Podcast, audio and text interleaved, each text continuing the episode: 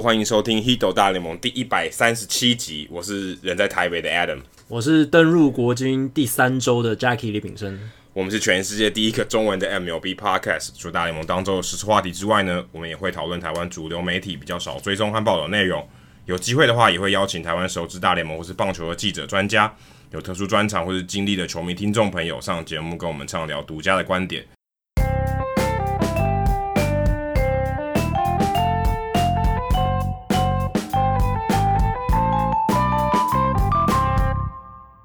那这一集录音的时间其实是世界大赛已经打完了，国民队以四比三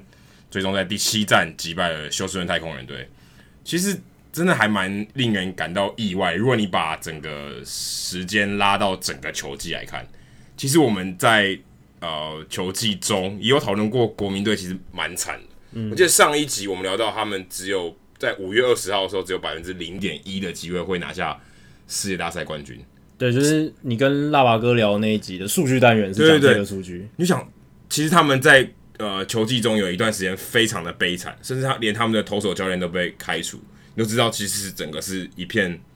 可以说愁云惨雾。嗯，其实我们在第一一百一十一集跟第一百一十八集哦，都有讲到国民队的惨况哦。听众信箱的单元也有人问国民队的现况。对，我记得那个时候我还说，我觉得国民队没什么问题，就继续这样打下去就好。我还记得我说过这句话，就是诶，结果真的好像也就回稳了，就是他们也缴出他们该有的成绩，甚至急拉尾盘哦，在。球季末段其实打得很好，甚至从七月开始就一直打得很好，甚至是可说全联盟最佳的战绩。自从他们在寄出那个战绩非常差之后，什么不到二十胜，然后三十一败的时候，对对对，以后几乎是全联盟最好的战绩了。等于就几乎从被我们讲过差不多的时间点，对最烂的球队变成全联盟最强的球队。所以其实你如果整个放到这个维度来看，其实国民队真的也令人觉得，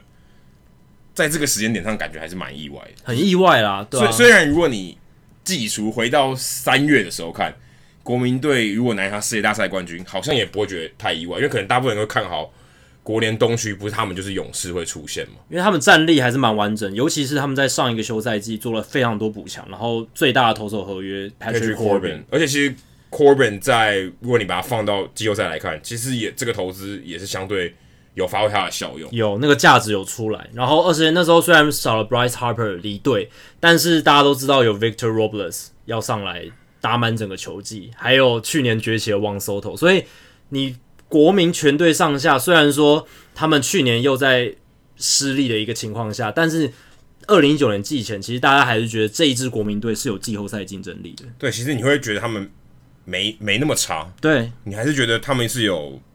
不管说打到季后赛或者打到季后赛第几轮，你不会觉得他们是这么差的球队。但是如果你在季中看，你可能觉得，哎、欸，我记得那时候我们还讨论到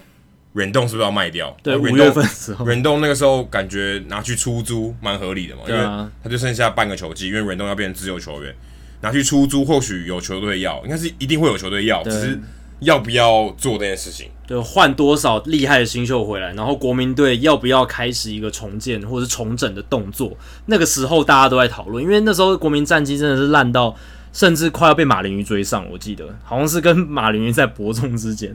非常的不理想。那在那个情况下，其实大家都不看好他们能够触底反弹，因为他大家会想说，国民过去这六七年期间，其实战绩维持的不错，可是这个 window 那个窗户。好像要关起来了，慢慢已经在关起来的过程当中了。哎、没想到就在这个那个时刻开始，他们就急拉尾急拉尾盘，这个球季到后半段都表现得非常好。季初的那个不顺遂，有一点让大家嗯觉觉得国国民好像状态不是很好，可是他们最终还是符合大家寄钱对他们的预期，这个是很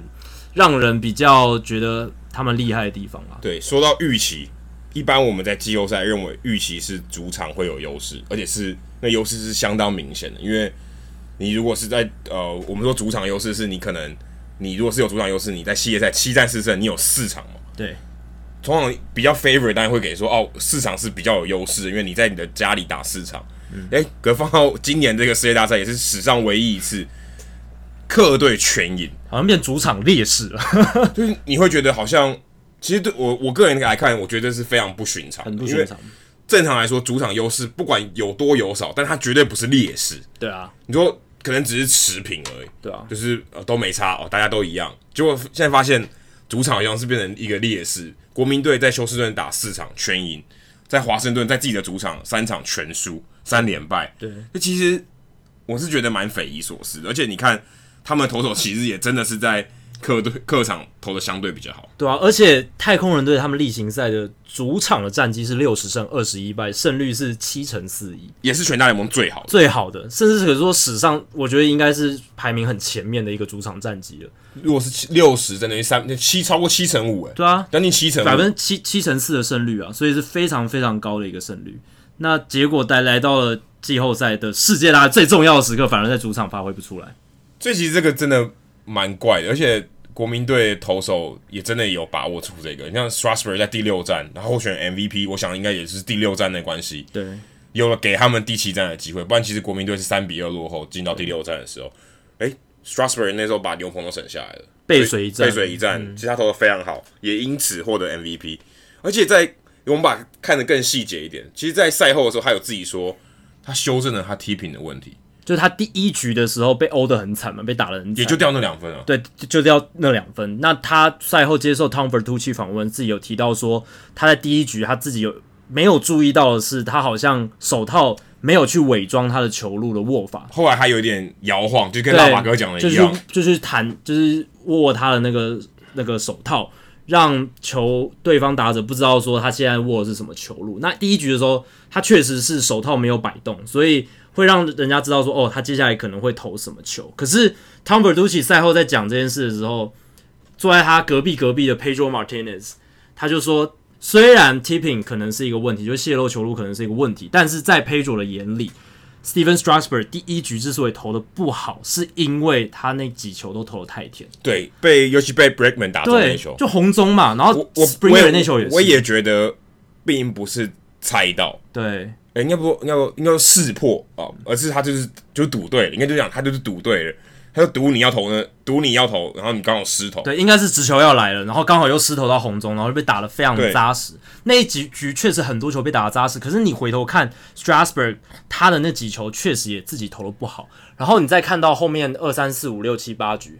他后来几球真的是比较少失投到红中，而且他的变化球的。投的位置都变得更好，所以是真的是心理影响生理。对，那 Strasburg 有提到说，他们的投手教练 Paul Manhart 在第一局结束之后有提醒他说：“诶，你好像有 tipping 的问题。”但到底是不是真的泄露球路是一个改善他整个投球状态的关键？我打上一个问号。但我觉得 Manhart 他提醒这件事情有一种安慰剂的效果，就是第一局投不好，投手都会觉得啊，我是不是哪里出问题？但有人帮你点出来。而且是你可以改变的一个状一个点的时候，那你下一句就是说，哦，那我改善这个问题之后，我应该就会表现比较好，就会有那个自信出来。我觉得有可能是心理状态变得更稳固了，让他后面投的更好，更有信心。可是你知道反过来讲，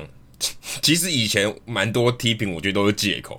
就说，哎、欸，我被打的很惨，嗯、呃，可能像达比修有，嗯，或者是 Kershaw 说，哎、欸，我我 tipping 被抓到，但其实搞不好人家根本就没抓到，对，也有可能，这也是有可能的，对不对？就是。搞不好根本没有，对啊，搞不好就是你真的就是失头啊，或者我就我就猜中你的配球模式，对，对那那然后你说我我 tipping，然后听起来好像也是安慰自己，对，有点反过来，对不对？说哎、欸，我没有，我觉得投的不错，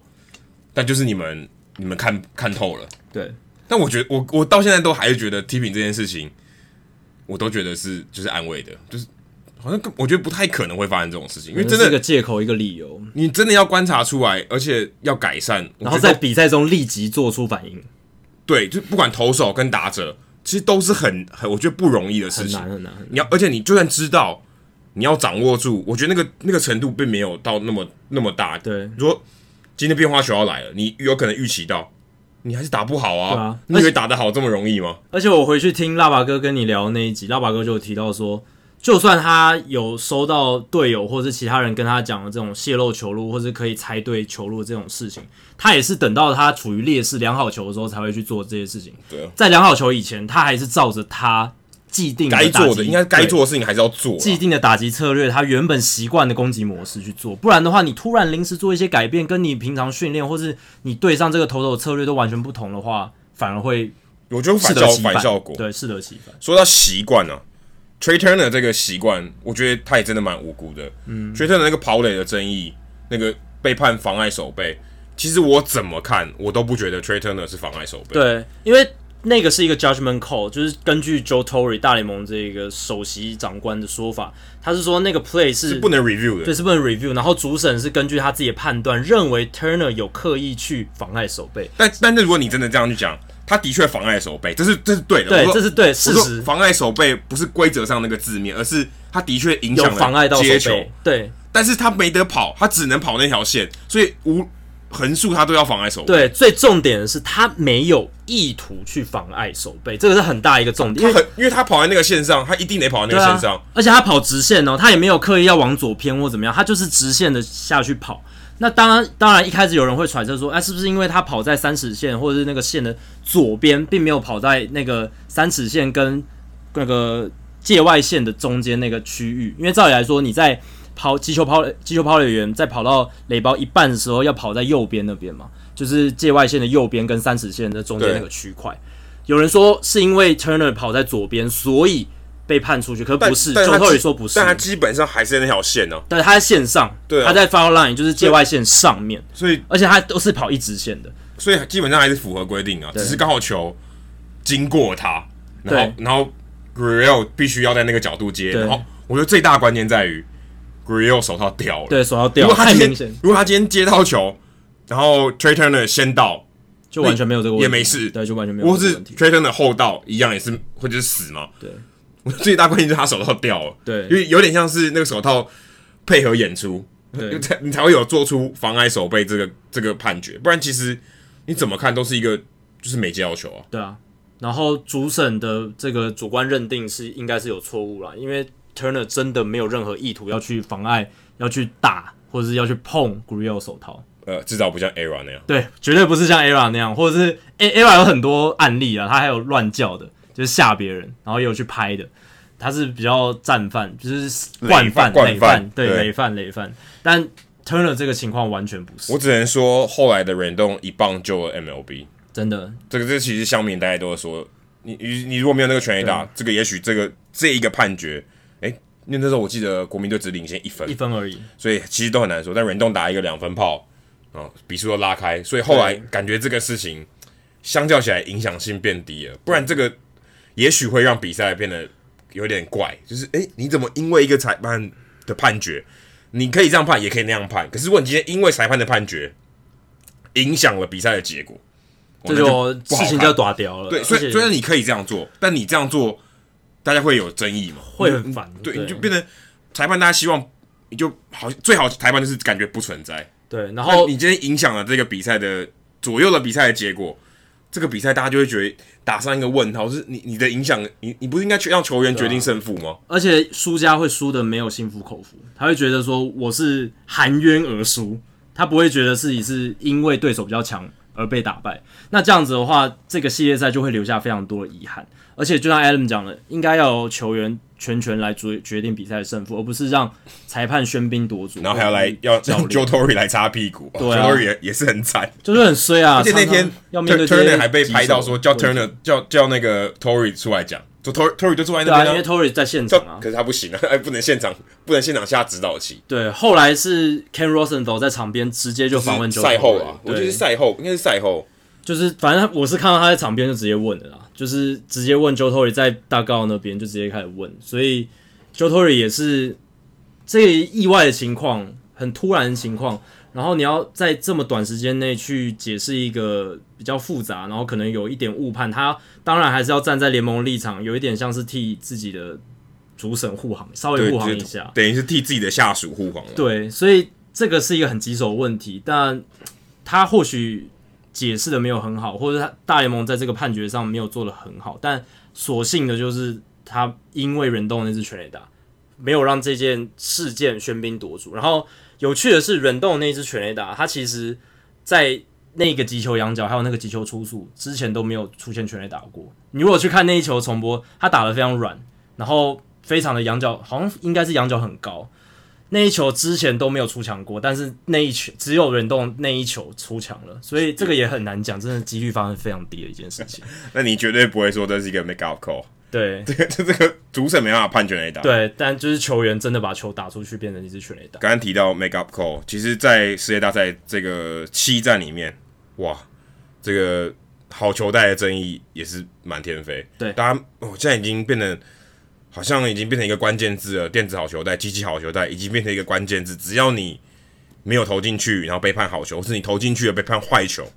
大家都开始说给我 Robo Umpire，对不对？尤其是现在转播单位都有那些 Strike Zone，而且 Strike Zone 会做的越来越好，因为他现在甚至会依据一些球员的身高跟打击更立更立体、更立体。那大家就会知道说这个球到底是擦边还是完全没有碰到，还是离好球带偏离非常远。现在大家都可以看得很清楚。对，不过我们必须把电子好球带的话题终止在这，因为我们在讨论过太多次。我们回去找了一下，其实第四十六集、第一百一十三集、第一百一十九集，其实我们都。都有讨论过机器好球带、嗯、这个实作的方式，或是它的争议点、它的好处、它的坏处啊，其实我们也都有讨论过。对，它实行之后可能会发生什么问题，都有讨论过，所以大家可以回去这些集数再去复习一下我们之前讨论过的。四十六集、一百一十三、一百一十九，后面这两集是比较最近的，所以四十六集的时候，我们大概只有谈论一下一个概念，嗯，那时候被提出来。诶，一百一十三、一百一十九的时候，其实我们已经有更多具体的，其实已经开始。大西洋联盟已经开始在实做，所以会有一些东西。那你可以回去听我们的讨论，就今天就讨论其他的东西。再来，其实如果你回到比赛啊，如果你只看最关键的那一场跟 Seven 的比赛，嗯，所有人的问题应该都一样。AJ Hinch 干嘛那么早把 Zack Greinke 换下去？对，我记得投八十球，没错。哦，那时候六点一局吧，投到第七局。对，Greinke 其实那天投的不错，压制整个压制了呃国民队的打者。整个投的很顺，国民队打者对他一筹莫展。你把他换下去，Will Harris 上来直接掉两分，嗯，就结束了，也不用结束，就比赛就定掉了。因为后来太空人就再也没有追上来了。没错，所以 AJ Hinch 到底要不要换 Green Key，好像也变成一个关键的调度。对，但因为那个时候的问题是他先被 Anthony Rendon 打了一支全垒打，那时候他就觉得哎、欸、抖抖了，已经有点抖抖了，但，还是二比一领先啊。对，那时候还是领先的状态。然后接下来再一个关键的 play 是面对 Juan Soto。其实如果你真的觉得 Zack Greinke 抖的话，面对 Juan Soto，你是不是那个时候就要换了？这是一个点。然后第二点是 Juan Soto 被保送，然后呃 AJ Hinch 把他换下对这个地方。那换换 Will Harris，换换 Will Harris。那大家会想说，那个时候 AJ Hinch 应不应该像二零一四年 Madison Bumgarner 那样把？所以他们最强的先发投手 Gerrit Cole 只休两天的情况下把他推出来。其实他后来赛后访问的时候有提到说，如果球队领先，嗯，他们要让 Cole 上来。对，而且我觉得比较可能情况是让他投干净的一局啊。对，因为因为因为当时没有，当时是一个垒上有人的情况。对，所以你派 Cole，呃，好像有点怪怪的，很抖，也会蛮抖的，因为那不是最理想的情况。Cole 的生涯，他进入职业棒坛之后，从来没有在垒上有人情况下登板。他都是 clean inning，就是没有，他甚至没有后援过。对啊，他没有后援过啊，然后就是没有在那样的情况下登板，所以的确不是一个很好的时机点让他上，所以情有可原。不过那一局之后，他也真的就没机会上，因为太空人从此就落后，就一直在落后状态，所以那张王牌有点出不去。对，可是就有点像放在手中要打不打，对，没办法打哦，所以会有点有点遗憾。但其实你也未必说那时候不打赢。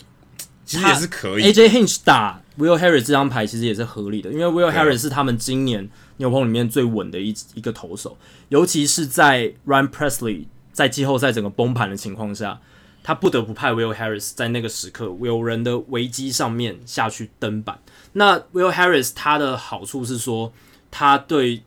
他跟 Presley 是今年呃在。太空人牛棚里面对左投，呃，最对左打表现最好的投手。那太空人牛棚大家都知道没有左投，他们牛棚里面只有连 Wade Miley 都没带进去，对啊。所以在这样的情况下，他们这个季后赛在缺乏后援左投的情况下，他们后援就变得蛮吃紧的。那 Will Harris 跟 Ryan Pressly 是唯一对唯二对左打比较好的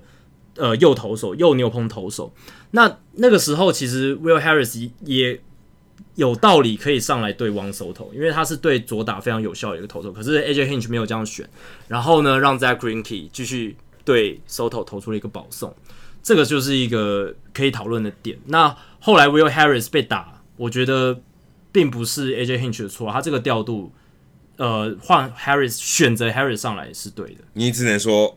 Howie Kendrick 有一个很大的心脏。真的，在该打全垒打的时候，他给你一次全垒打。对啊，就是 Howie Kendrick 这一个老将，真的是今这这几年又突然跳出来被大家重新认识，因为他以前在天使队的时候，他就是一个打局两成九两成九左右，然后单季十轰，一个很稳定的打者。可是这三年，他几乎从一个很稳定的打者变成一个非常杰出的打者。他本来。他在小联盟时期就是一个还不错的新秀，然后大家都觉得他的 contact skill 就是他的触球的击球的技巧非常好，所以大家那个时候他在小联盟时期，大家预期他会成为一个打击王的人物。可是他上大联盟在天使队长期就是虽然没有变成大家预期的打击王，可是就是稳定这样，就至少打击率不会太低了。对，打击率维持在一个还不错的水准，然后堪用的一个内野手。没想到来到国民之后，好像把他在小联盟时期或者业余时期的那种被大家看好的。那种超级的打击实力，整个释放出来了。我觉得他是关键一级打击实力。今年当然也打得很好，在季后赛你就觉得，哇，他需要全垒打的时候，他就跳出来。对啊，而且他例行赛也打得非常好，诶，是比他生涯都还要好，比他生涯还好。可能可能可能也有吃药，不知道。但是他关键时刻，就像你刚刚讲，关键时刻的发挥真的非常出色。他是国联冠军赛的这一个 MVP, 然后来到世界大赛又。其实如果真的要颁他。呃，国联分区系列赛，道奇那个系列赛，他也应该是 MVP。对啊，他打了一支超重要的满贯全垒打，对，打下去整个杀，所以其实照样他应该可以拿两个 MVP，但分区系列赛没有颁 MVP 啊。对，但他其实可能值得，而且甚至连你说世界大赛 MVP，其实我觉得你要颁给他也不会太也不为过了，也不为过。最关键的时候，他打一支超前的全垒打，当然你要看累积的时机的话，当然 Strasburg 嗯是比他更值得拿到这个奖。就如果你看最关键、最关键那一集，Kendrick 是得奖，但 Kendrick 他在整个世界大赛，如果排除掉那支全垒打，其实他打的是普普。普普通通、普普通通，就是因为那支全垒打，不像 Steve Pearce 去年在世界大赛打，整体来说都很都杀翻天，所以他关键全垒打也是他打的，对，但他整体来说他的表现是很好，所以但 Howie Kendrick 至少他在系列赛表现当然不如 Strasburg，对，不过。真的，他在今年季后赛 Corey Kendrick 的表现真的是令人印象深刻，而且他真的是大好大坏，他的手背那一端真的是也是烂的，令人印象深刻。在前面几个系列赛的时候，很多关键 play 都失足，诶，结果他后面用打击把自己平反回来，这也是一个还蛮有趣的一个发展。今年季后赛其实我觉得还有另外一个，我觉得带动了可能未来舰队的一个发展，牛棚越来越不重要了，牛棚投手好，牛棚投手好像不用太多诶。你看 Daniel Hudson 像 Doolittle 以外，Tanner Rennie 可能偶尔可以上来一下，但你国民队好像只能用 Hudson 跟 Doolittle，嗯，结果你再搭配四个先发投手，你就赢了，哎，对，你就守住了，哎，对，这个世界大赛国民队的 Big Six 就是六大投手，Scherzer、Strasburg、Corbin、Sanchez、Hudson 还有 Doolittle 这六个投手，总共吃掉他们在世界大赛百分之七十四的局数，就是四分之三，而而且剩下。百分之二十六的局数基本上都是垃圾局数，对，都不重要的，都是落后的，就是、或者是没有很重要的一些。像 Ronnie 被打满贯炮那样。对，所以很明显啊。然后除了如果放宽到整个十七场比赛的这个季后赛，他们有百分之八十三的局数都是给这个 Big Six。对，所以代表好像我真的只用几个投手，就用六个投手，David Martinez 把几乎所有的局数交给他最强的这六个投手，他就真的拿下总冠军了。对，所以如果未来人家说你需要一个超强的后援投手，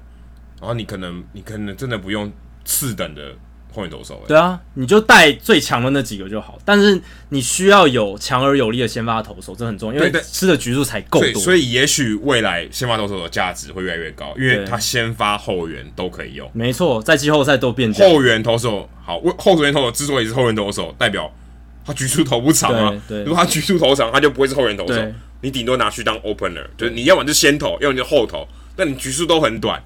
那如果今天我可以让你，不管你放在前面还放在后面，局数都很长，对，我吃很多局数，比较结束了啊。真的，我我我干嘛需要那么多投手？所以未来可能就是吃牛棚里面只有那种最顶尖的、最顶尖、最顶尖的后援投手能够被长期就是经常性的使用，然后先发投手在季后赛的角色真的变得更加吃重了。或或许以后可能。现在是因为十二十三嘛，通常大概十二个投手，对，十三个野手，对，或许以后可能变成八个投手，十七个野手也不一定呢。对，我让你代打的这个情况越来越多，但前提是你要有像国民队这种阵容啊，要有这么强的先发投手阵容，对，三巨头这个太重要了，因为即便你看他们，即便因为他们有三巨头，他们才有余裕在 Scherzer 第五战因为颈部伤势没办法出赛的情况下，还能赢得这个系列赛。不然如果他们只有 Scherzer 或者是 Strasburg 两张王牌的话，那对他们就太伤。没有 Corbin 的话，他们就没办法赢得这个系列赛。这三个少一个，缺一不可。不是，所以我们刚才讲的比赛感觉好像打的蛮精彩的，可是事实上在收视人口方面，其实这一场 Game Seven 这场比赛哦，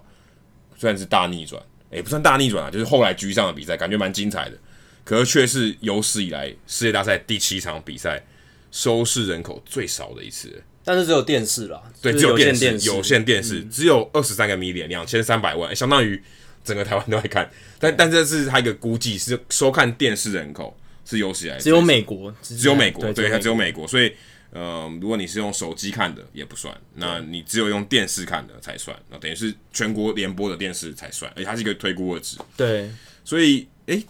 代表这个组合是不是比较没有话题性？就是。还跟市场也有关系啦，市场性、话题性都是。因为太空人因为这几年都打进世界大赛，那大家可能已经蛮习惯，就是他们都打到世季后赛非常深远的地步。然后国民队当然是比较新奇的一支队伍，可是国民队毕竟并不是像道奇、洋基、红袜、巨人这种超级超大市场的球队，然后他们市场甚至也是跟精英有一点重叠，所以在这样情况下。难免这个收视群没有像像二零一六年的数字，二零一六年小熊对印第安人这一个组合，小熊队他们这个 fan base 非常的巨大，他们的球迷群非常广。那一年的世界大第七站是四千多万人的有线电视收视户收视在看的。不过我们刚才讲的是只有 Game Seven 啊，对 Game Seven，所以其实样本没有很多。对，我们都是讲 Game Seven 而已。但是你知道，因为他们要破魔咒嘛，而且芝加哥几乎可能每一个人都来看。对，印第安人虽然是小市场，可是他们也是。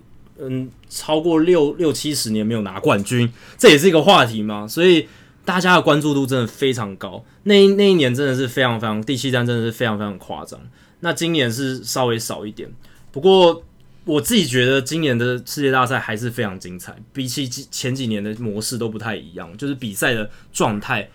不像，虽然全垒打还是蛮多的，可是我觉得全垒打左右战局的那种精，不像二零一七年那么夸张。然后今年有很多呃守备的精彩美技，然后一些小球的战术等等，让我看的蛮过瘾的。对，还好太空人的事件没有影响太大哦。对，不然可能会更惨。对啊，可能大家更不想看。对，太空人队今年的争议是蛮多的。然后他们这一次会输掉，真的是因为他们在四战那输球的那四战里面，他们得点圈打击非常低，二十九打数只有四支安打，所以这是他们在。关键时刻的发挥没有发挥的好，是他们这四战输掉的一大关键。说到临场发挥，我觉得想要对面的说法就是数据。哎、嗯欸，你今天数据派永远都是跟临场发挥在对面的。你今天数据再好，这个打戏你要让你打安打，你就打不出来，那也没数据再好也没有用，数据再怎么佐证你，再怎么支持你都没有用，你就是要临场发挥。太空人以前被也不是以前，现在还是被认为是。在数据派上面非常非常领先的，诶，可是我们那我们看国民队呢？国民队好像我们在我们印象之中比较偏传统一点，嗯，相较起太空人，他们不是这么一个数据派的团队。虽然他们现在呃，因为他们赢了，所以也会有一些诶，他们怎么做的？他们利用数据做了哪些事情？不过我目前看到的报道啊，有些《纽约时报》报道的讲他们的呃，算是负责数据部门的这个 Sam Mondry。Cohen，他说到他的他的例子里面提到说，诶，其实像 Max Scherzer，他其实根本就不想谈数据，你去问他数据，他完全不想跟你透露的那个东西，他就自己看。Strasburg 呢，他就说，诶，我用我的感觉，我如果今天我感觉很好，我去对照数据，如果我觉得，诶，数据说的跟我的感觉一样，OK，那我更有信心，我更支持我。但是并不是，诶，我用数据去调整，其实有点不太一样，就是它比方是一个佐证。我说，诶，我今天感觉好，我数据也呈现的好，OK，那我放心了。嗯，而不是我一直在研究这些东西，或是我非常非常的投入数据。应该是说，国民队做的好的地方是，他不会用把数据强压到每一个选手身上，用同样的方式，他们会依据每个选手他们个人的特性还有特质，去设计一套能让他们接受数据的方式。这个很重要，因为不是说每一个人都能够接受。哦，太空人那一种用数据来指导球员，或者是帮球员做改善的那种方式，有些球员没办法接受。有，而且还有一个重点是，国民队的老球员特别多，对，资深的球员很多，就更难接受。对，这这也不是一个歧视，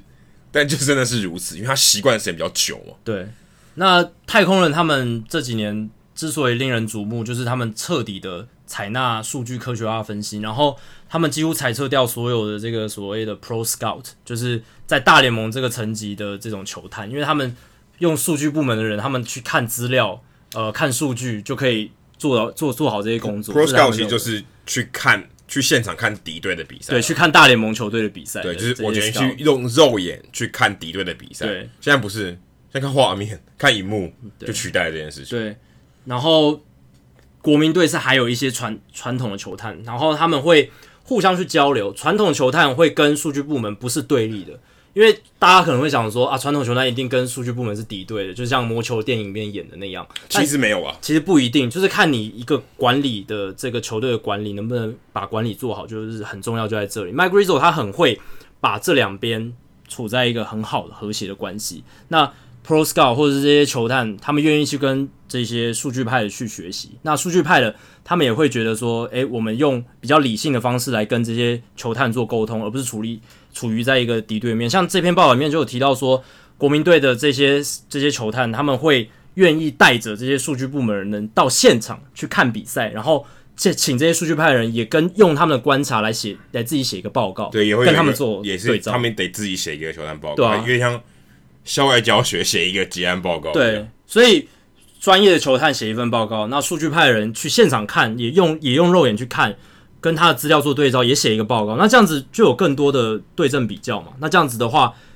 多一份资料，多一份资讯，总是好的。那 Mike Rizzo 他自己本身是一个很传统派出身，他以前自己打球，然后后来是做球探，然后一路做到这个位置。他其实刚接手呃华盛顿国民队，二零零九年他做这个总管开始，他说第一。天到公司到到球团的时候，其实是完全没有任何数据分析部门。你要想那个时候差不多已经是魔球的后六年了。对，那个时候其实大联盟球团里面设数据分析部门还不是非常的盛行，但已开始有，已经有很多球队开始做，可是并不是到全联盟都有。所以国民队那时候还是很落后，算比较后段班的球队。诶。但 Rizzo 他并没有就是坚持他那种传统的路数，一路坚持到底，他还是很接纳一些新的意见、新的想法。所以后来他跟这个 Mandre Cohen 做一个合作之后，就是他从 Mandre Cohen 从实习生做起，然后他以前做过球球童，所以他巨人队做过球童，对，而且做了很久嘛，所以他在这个大联盟球员休息室待了很长时间，他观察到很多球员的行为，他甚至。呃，他也必须看比赛。其实他，其实我觉得这更大关键是，他也会去看比赛，因为他在现场。对，看比赛，看球员在休息室互动的模式，他们讲话的方式，他们的心情、心态，还有他们接纳一些沟通的方式，这个很重要。这个训练后来帮助他一变成一个数据派之后，他能够精通两两边的语言。其实我看到这个《New York Times》这个这个报道，讲 m o n d r e Cohen 的这个报道，我是觉得把他有点写得太神了啊。那里面的故事还讲到说，哎、欸，他那时候找 Carlos Delgado 说，哎、欸，他分析他的这个缺点，就他给他看电脑荧幕，他自己做的东西。嗯，Delgado 说，这实在太多太多资讯了。Delgado 那边报道里面还讲到，Delgado 其实是很认真做功课的球员，对，他是会写一些传统自己感觉的这种这种打者，就是哎、欸，他面对这个投手的时候，他去分析这个投手的习性，即便是这样的人，他都消化不了 Cohen 给他的这些数据。对、啊，就变成说，其实他那个时候也算是给他一个一个启发，说哦，其实这些你只给人家看数据，这是有这是有一个隔阂，这是一个障碍。对，就是回到我刚刚讲的那个点，就是不是所有球员都可以用这样子的方式去跟他沟通。有些很数据派的球员，你可以丢很多图表给他，他可以自己看看懂哦，我要怎么做，怎么做调整。可是像 Delgado 这种球员，可能就不是这样。你那你要用，你要自己先把这些你查到的数据跟资料去做消化吸收，然后你要知道说 Delgado 他是。你要用什么方式去跟他沟通，他才能接纳的人？所以 Cohen 他在那个时候学习到的这个经验，Delgado 这个案例，他就是学到说，好，今天有一个明星球员，他愿意做功课，他也愿意看一些资料，可是并不是说我用我的方式来跟他讲，我要顺着他的方式，然后把我想我我想告诉他的事情给讲给他知道。不过我自己看，我觉得这都还是个案，我觉得还是把人，就是把。Mondre Cohen 讲的太神了。其实这种事情，因为他拿了冠军嘛，你觉得哇，这个人好像很厉害，他做的事情都对。但是当他当投手教练被 fire 的时候，哎、欸，其实也没人检讨他。哎、欸，说你的报告都没人看嘛？我记得那时候，哎、欸，为什么投手教练都没做什么球探报告？我记得是那，我记得那时候他被 fire 都是这样嘛，没怎么准备嘛，对不对？你让这些投手赤手空拳上去打，其实我自己是觉得，当然数据很重要，然后传统派也很重要，取得一个取得一个平衡点也很重要。可是有时候怎么样去做这件事情，我觉得还是因人而异，而且有时候未必真的有效。我说真的，他就也都吸收了。也未必真的会有一个好的结果。对啊，很，很多人的结果还是不怎么样。但是国民队的这一个方法，我觉得还是有它的一个很好的效果在。因为 Mondre Cohen 他说他的这个做法就是一个 bottom up，就是说从球员为思考的出发点。那你像太空人可能是一个 top to bottom，就是说他们以管理先生是想出一套之后，你，你就给我对再贯彻到下面多，多看啊，对，不管怎样你多。多利用数据去对去辅辅助你，一种做这也是一种做法。坦白说，我也很难说谁好谁坏。我只我只能觉得说，现在看起来国民队成功了，这套方法好像不错。对，由下而上这个做法是有一也也是可以有成功的案例。这个国民队今年向我们证明了。那除了这一除了在这种球员养成跟这种数据分析之外，他们在传统上面做的好一点是，他们在去年休赛季处理。补强的动作非常快，而且愿意花的钱比人家，就是说至少在 Patrick Corbin 这张合约上面，他们给的眼明手快，而且愿意给到第六年，这个是他们赢得 Corbin 合约的关键。那 Mike Rizzo 他向来做事都是非常的果断、很快速的一个人。那他在去年休赛季的在冬季会议之前，大家还记得去年休赛季其实是过得非常慢的，就是整个市场的动作，大家各队的整个。热度其实是很低很低的，但是 Rizzo 他跟其他球队不一样。国民队在冬季会议开始之前，他们就已经得到了 Patrick Corbin，然后补进了 Young Gomes 跟 Kurt Suzuki，把整个捕手的洞 Matt Wieters 离开之后的这个洞整个补起来，而且整个是强化，有守也有攻，然后还补进了 Brian Dozier。所以在那个时刻，其实国民队就已经找齐了他们补强的拼图，然后。这一些球员在整个这一年二零一九年的赛季都扮演很重要的角色。而且你要想，除了 Corbin 以外，其他人基本上都是老将。对，就是可能大家不是这么在乎的人。对，坦白说，就是不是呃大家追逐的目标，但是他们还愿意做这些东西。诶，我也吸纳这些算资深球员的这个经验，我希望这些经验是有办法。影响整个球队。对啊，如果 Mike Rizzo 像可能一些其他那种比较新潮流派，然后很锱铢必较新秀价值，或者是那些那个 WAR 一年 WAR 值的那个价值的那种总管，他如果很计较 Patrick Corbin 第六年的话，他可能觉得哦，第六年可能就会亏钱，亏多少，他可能就签不到那张合约。如果没有 Patrick Corbin，今年国民就不会赢了。所以 Mike Rizzo 他确实在操作交易还有签约这一块有他一套。不是说他没有失败过，他有很多失败的案例，一定都要失败。对，但是至少国民队从二零一二年开始，始自始至终都算是一支强队，都没有跌落到。但是我觉得，但我觉得尴尬就是要强不强，要弱也不弱。可是他们强的时候其实是蛮强的，我觉得。但都打不进，打不进，就是在季后赛第一轮的一个魔咒，尴尬。对，就很尴尬，那冲不进去啊。对，一冲进去就拿冠军。对啊，拿下第一个系列赛以后，就一一路赢到世界大赛。对。然后你看，他们去年没有比较不理性的花很多钱把 Bryce Harper 留下来，看现在看起来好像也是一个正确的决定。因为 Juan Soto 想的。可能比他们预期的还要更好，而且 Victor Robles 虽然他打击表现还有进步的空间，可是他手背的表现非常非常可观，非常非常好。他今年的 WAR 值快要接近五，几乎所有价值都来自于他的手中外野手背。因为他打对，因为他打击的确对不如大家预期那么好，然后他速度也很快，所以如果是还是 Bryce Harper 在守外野的话，哇，那国民队丢的分数可能就不止这一些。说到丢的分数，Strasburg 的确省了帮国民队省了蛮多的分数。但是他可能在今年冬天会让国民队花更多的钱，因为他非常有可能在可能在我们节目播出的一两天后啊，我记得没错，应该是游行当天，嗯、国民队游行的当天，应该是今天或明天吧，就要他必须要宣布他要不要逃脱这张合约。他如果宣布他要逃脱，而且非常看看起来非常有可能他会选择逃脱，因为没有人要跟钱过不去，因为他今年投这么好啊，甚至可能可以拿到一些赛扬奖选票。那季后赛的表现更是关键。对，季后赛表现就不讲季后赛表现，季后赛表现已经提到烂掉了。他的确可以值得一张可能更好的合约，因为他现在剩下的合约是四年一亿美金而已。对，所以也许他要要求一个更长的，五五年可能六年的。对，对我希望，也许我希望待在国民队，但我希望你给我一个更，更好的更好的合约，嗯，不然我就要走了，对不对？对啊，你要不要我走？看你决定嘛。但我觉得 Strasburg 应该是会逃脱，虽然可能会在一个很尴尬的时间点，就可能要游行的时候逃脱，但没办法，我觉得 Strasburg 应该是。目前看起来会让国民队有一点头痛。我觉得 Strasburg 他内心底部是想要留在国民，但是他还是会理性上会选择逃脱，因为逃脱的话可以让他跟国民队增加谈判的空间，让而且 Scarborough 一定在耳边跟他说：“拜托你逃脱。”对，不然的话，如果他再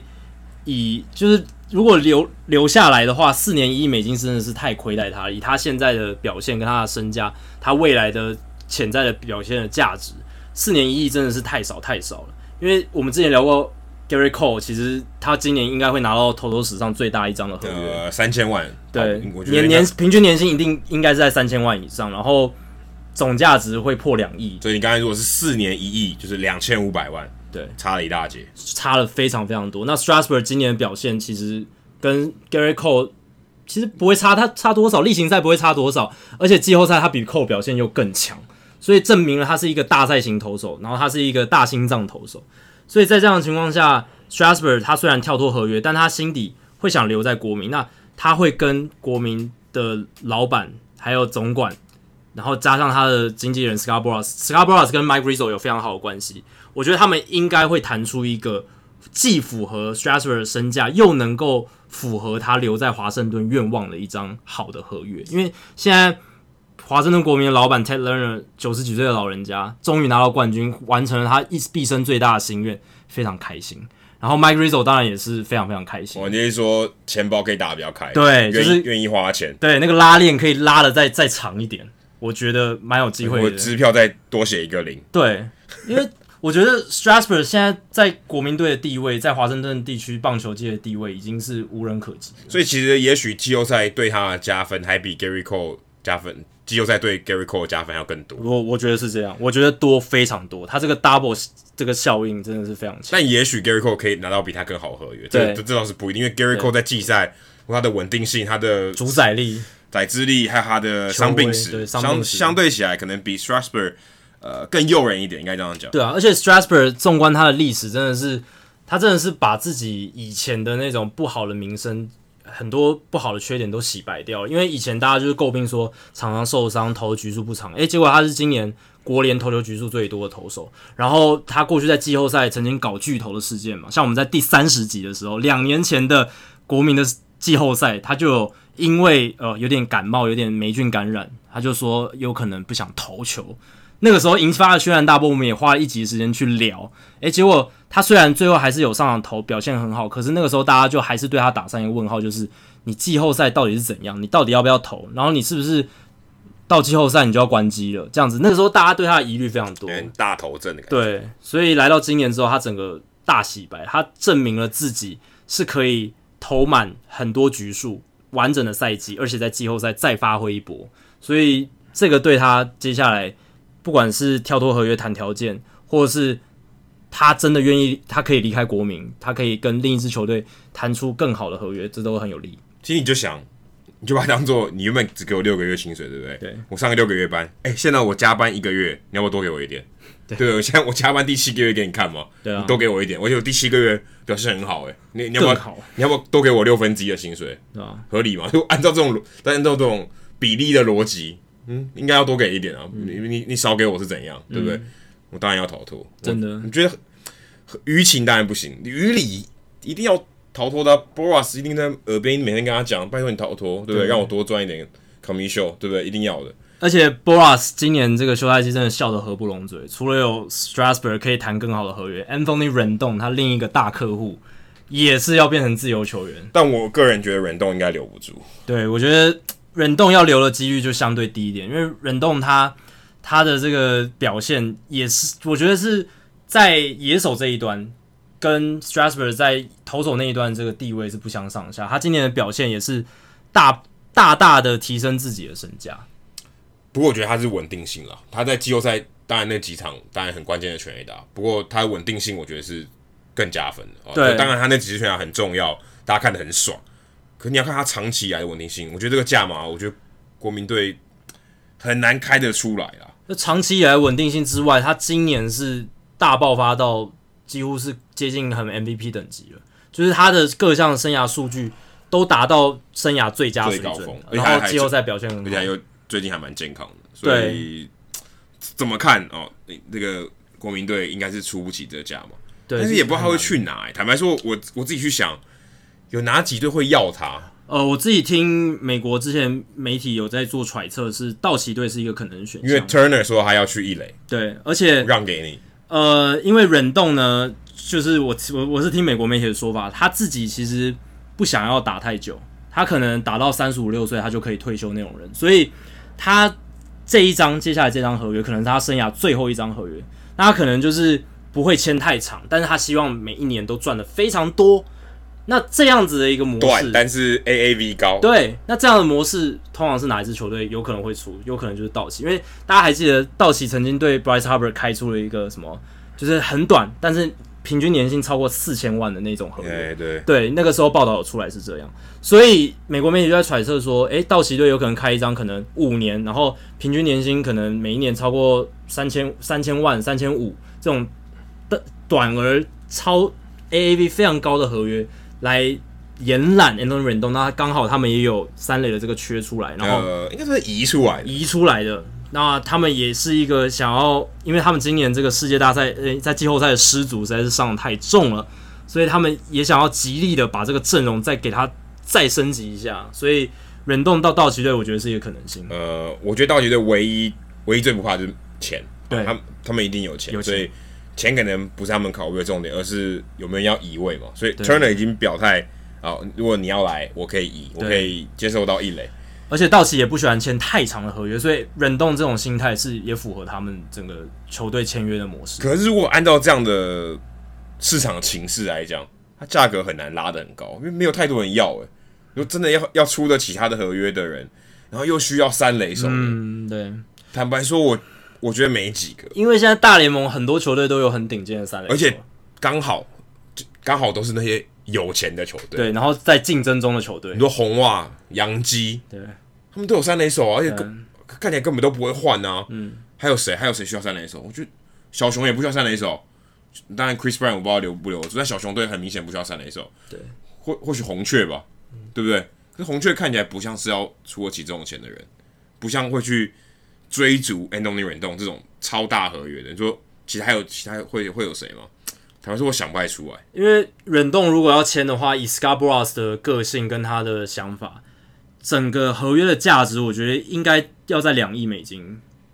至少两亿美金左右。两亿美金，两亿美金，因为 Nolan Arenado 签了一张延长约是两亿六千万美金，对，总值啊。那我觉得 Boras 会想要至少接近这个数字，因为你看忍动的数据其实不会跟 Arenado 差多少，当然他们的实力金手套数字数字稍微差了一点点，对，稍微差一点。当然忍动跟 Arenado 比，他还是比不上的，可是。忍动在今年的成绩跟他的这个后势哦，你还要讲考虑一个，他的打击数据没有 Crossfield 灌水了，对，这个也是一个很大的加分。所以，但真的必须说，他的市场性我觉得差了一点，对在这个时间点，然后在呃市场稍微紧缩的情况下，我觉得他要找到新东家会比较辛苦，因为这可能是休赛季大家会讨论的。诶、欸，除了道奇以外，还有谁是买家？对，其实目前我看来。没有什么人浮出台面，没有什么球队真的表态，或者很明显他需要一个大牌的三垒手。对，所以忍动可能会蛮尴尬的。我觉得在这个时间点，诶，他有没有球队要他，或是最最后不管一个友情价留在国民，也不无可能。对，因为因为因为可以确定的是，他们一定缺 国民队一定缺一个三垒手。对啊，因为远东走了，那你要不要留下来？对，他有这个需求吗？对啊，而且他在这支球队。应该打的也算是蛮开心的啦，而且是从头到尾都在这一支球队，然后又拿了冠军，多少情感是有，只是他的经纪人是个 Boras，这就是很难讲的一件事情。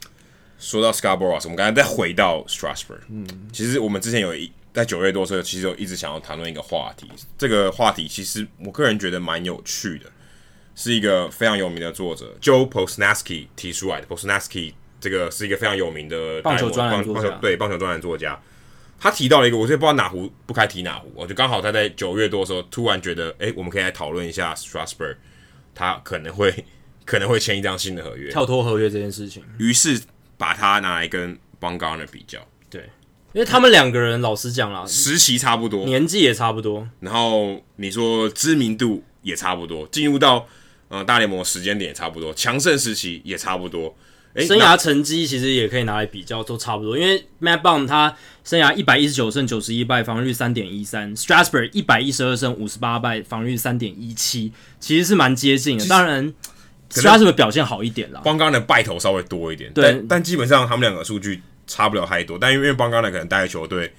起伏比较大，然后胜率可能比较差一点，所以他败投比较多。然后 Strasburg 他是球威比邦刚的强，所以。呃，以载智来讲，Strasburg 略胜 Bumgarner，因为他 ERA Plus 对 ERA Plus Strasburg 的呃 ERA Plus 一百三，然后比 Bumgarner 一百二好了大概百分之十。但是整体来讲，Bumgarner 因为他有在季后赛灵气的加持，他的季后赛的成绩实在是三三座世界大赛，三座世界大赛冠军背书，而且有一个基本上是他一手拿下来，对，有一个神级的表现。那当然，Strasburg 的季后赛表现也不相上下，但是。他的冠军戒毕竟只有一枚，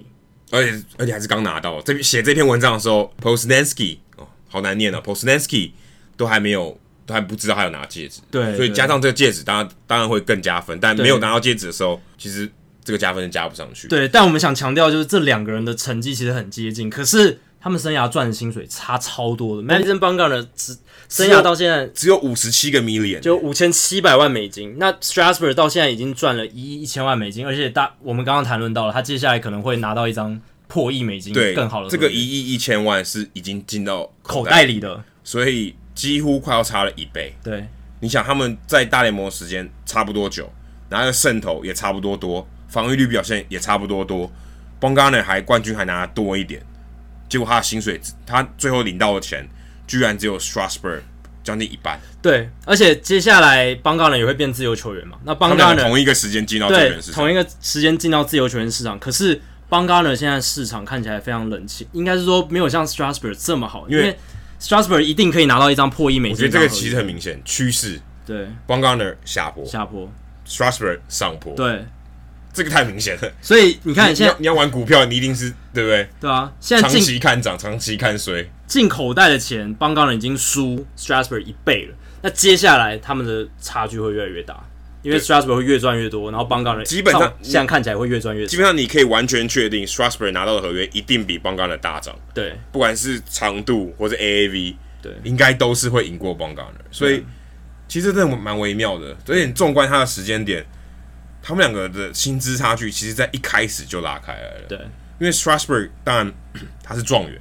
啊，他让呃怎么讲，过往的背书或他的选秀顺位是帮他背书，可是邦加的也没很差，也是第一轮第十顺位，对，都都是很前面，都是很前面，但是第一名跟第十名可能还有一点点差别。不过 Strasburg 在第一年就签了一个四年的合约，对，所以这个是最大的差距，就是他一开始他就垫高了，嗯，他一开始就签了一个四年。一一千五百万的合约，四年一千五百万加起来啊，四年一千五百万的合约，但现在比起来，可能一年就赚四年的钱。这个合约基本上帮他垫高了他的行情，嗯，所以从此以后，Bumgarner 就追有点追不上了。然后 Bumgarner 刚好又签了两个非常，我个人觉得非常惨，尤其在后期，二零一八跟二零一九年，他只签了一个 option 是一千两百万的 option，嗯，所以对于球队来讲，他其实用一个超便宜的价格去。续约等于是续约 b o n g a r n e r 而且是一个可以吃局数的投手。巨人队只要付他一千两百万一年，一八一九年都是付一千两百万而已。对，所以他真的进到他口袋的钱真的非常非常少，而且这还是他生涯这十一年来领过最高的年薪呢。对啊，因为我觉得这跟 Boras 的操作很有关系，因为 Strasburg 的经纪人是 Boras，然后 b o n g a r n e r 不是。那 Boras 他很有名的就是怎么样在球员的各个生涯阶段帮他争取到最大最大的利益。那刚进来大联盟的球员，他一定是谈判斡旋筹码最少的，所以在那个时候，尤其是前三年赚的薪水非常非常少的情况下，他先帮 Strasburg 谈了一张四年一千五百万美金的合约，等于就垫高了，对，底薪都垫高了，等于把前面那几年他赚的最少的都变高了，都都变得比一般球员高非常多。那接下来这几年四到后面四五六年那几年是 arbitration，就是薪资仲裁那几年。那以 Strasburg 的表现。Boras 预期他那个时候可以靠着仲裁赚到很高的平均年薪，所以他那个时候就没有再签延长约了。因为球员在生涯早期签的延长约通常都是亏钱的，尤其像这几年，呃，Ozzie Albies 签的那一张，就是大家已经预期一定是会亏的。那个啊是勇呃是 Albies 亏，对 Albies 会亏，然后勇士还跟 Acuna 签，那 Acuna 应该也是会亏。那在这些案例的情况下，那个时候其实 Boras 他知道说。这那几年薪资仲裁年，其实可以让 Strasburg 自由表现，然后让他去赚到好的仲裁金。那他也确实赚到，像他在二零一四年，呃，三百九三百九十七三百九十五万美金左右，然后二零一五年七百四十万，二零一六年一千万美金。对，我记得一四年到一五年，刚刚讲的三千呃三百九十七百三百九十七万，嗯，跟七。七百四十万，这是最大的差距。就二零一五年的这个这个 jump 是最大的。对，然后二零一二年他破千万年薪之后，因为那时候他就表态说他想要待在华盛顿很长一段时间，所以 Boras 是是不希望 Strasburg 待在华盛，就应该说他希望他挑战自由市场，可是他说不动 Strasburg，但是他还是。用他的方式跟国民队谈了一张非常好的延长合约，因为那个时候 Strasburg 已经投出很多很不错的成绩了，他有谈判斡旋的空间，所以他那时候签了一张七年一亿七千五百万美金的延长合约，其实是符合当时 Strasburg 身价，是一张很好的延长合约，而且中间还有我们提到现在即将要发生的这个跳脱条款。那反观 Bumgarner，他是在二零一二年那个时候，他大联盟生涯才第三、第四年的时候。然后他签的那一张合约延长合约，等于是给巨人很多的 bargain，很很好的一个价码，五年三千五百万美金的年延长一年只有七百万，一年才七百万，这不真的不知道怎么谈的。因为老实讲，Bumgarner 那个时候已经在季后赛投的还不错了，而且已经是当然第二枚冠军戒还没拿到，可是他例行赛表现已经投出很好的数据了。但那个时候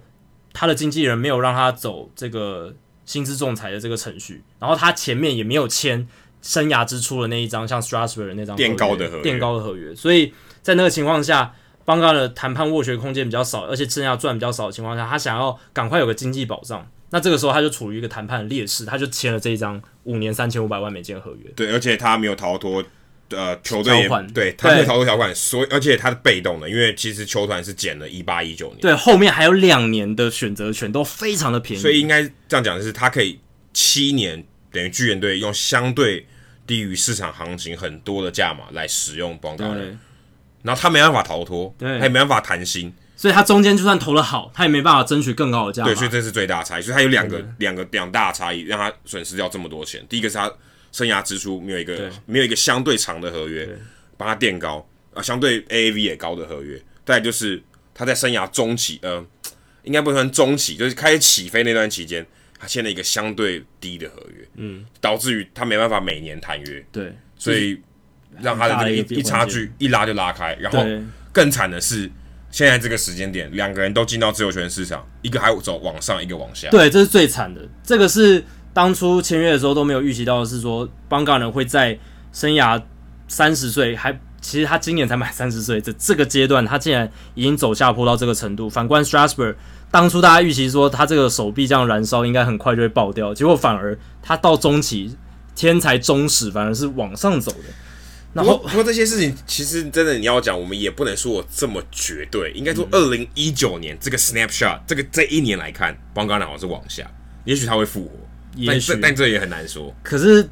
就目前他们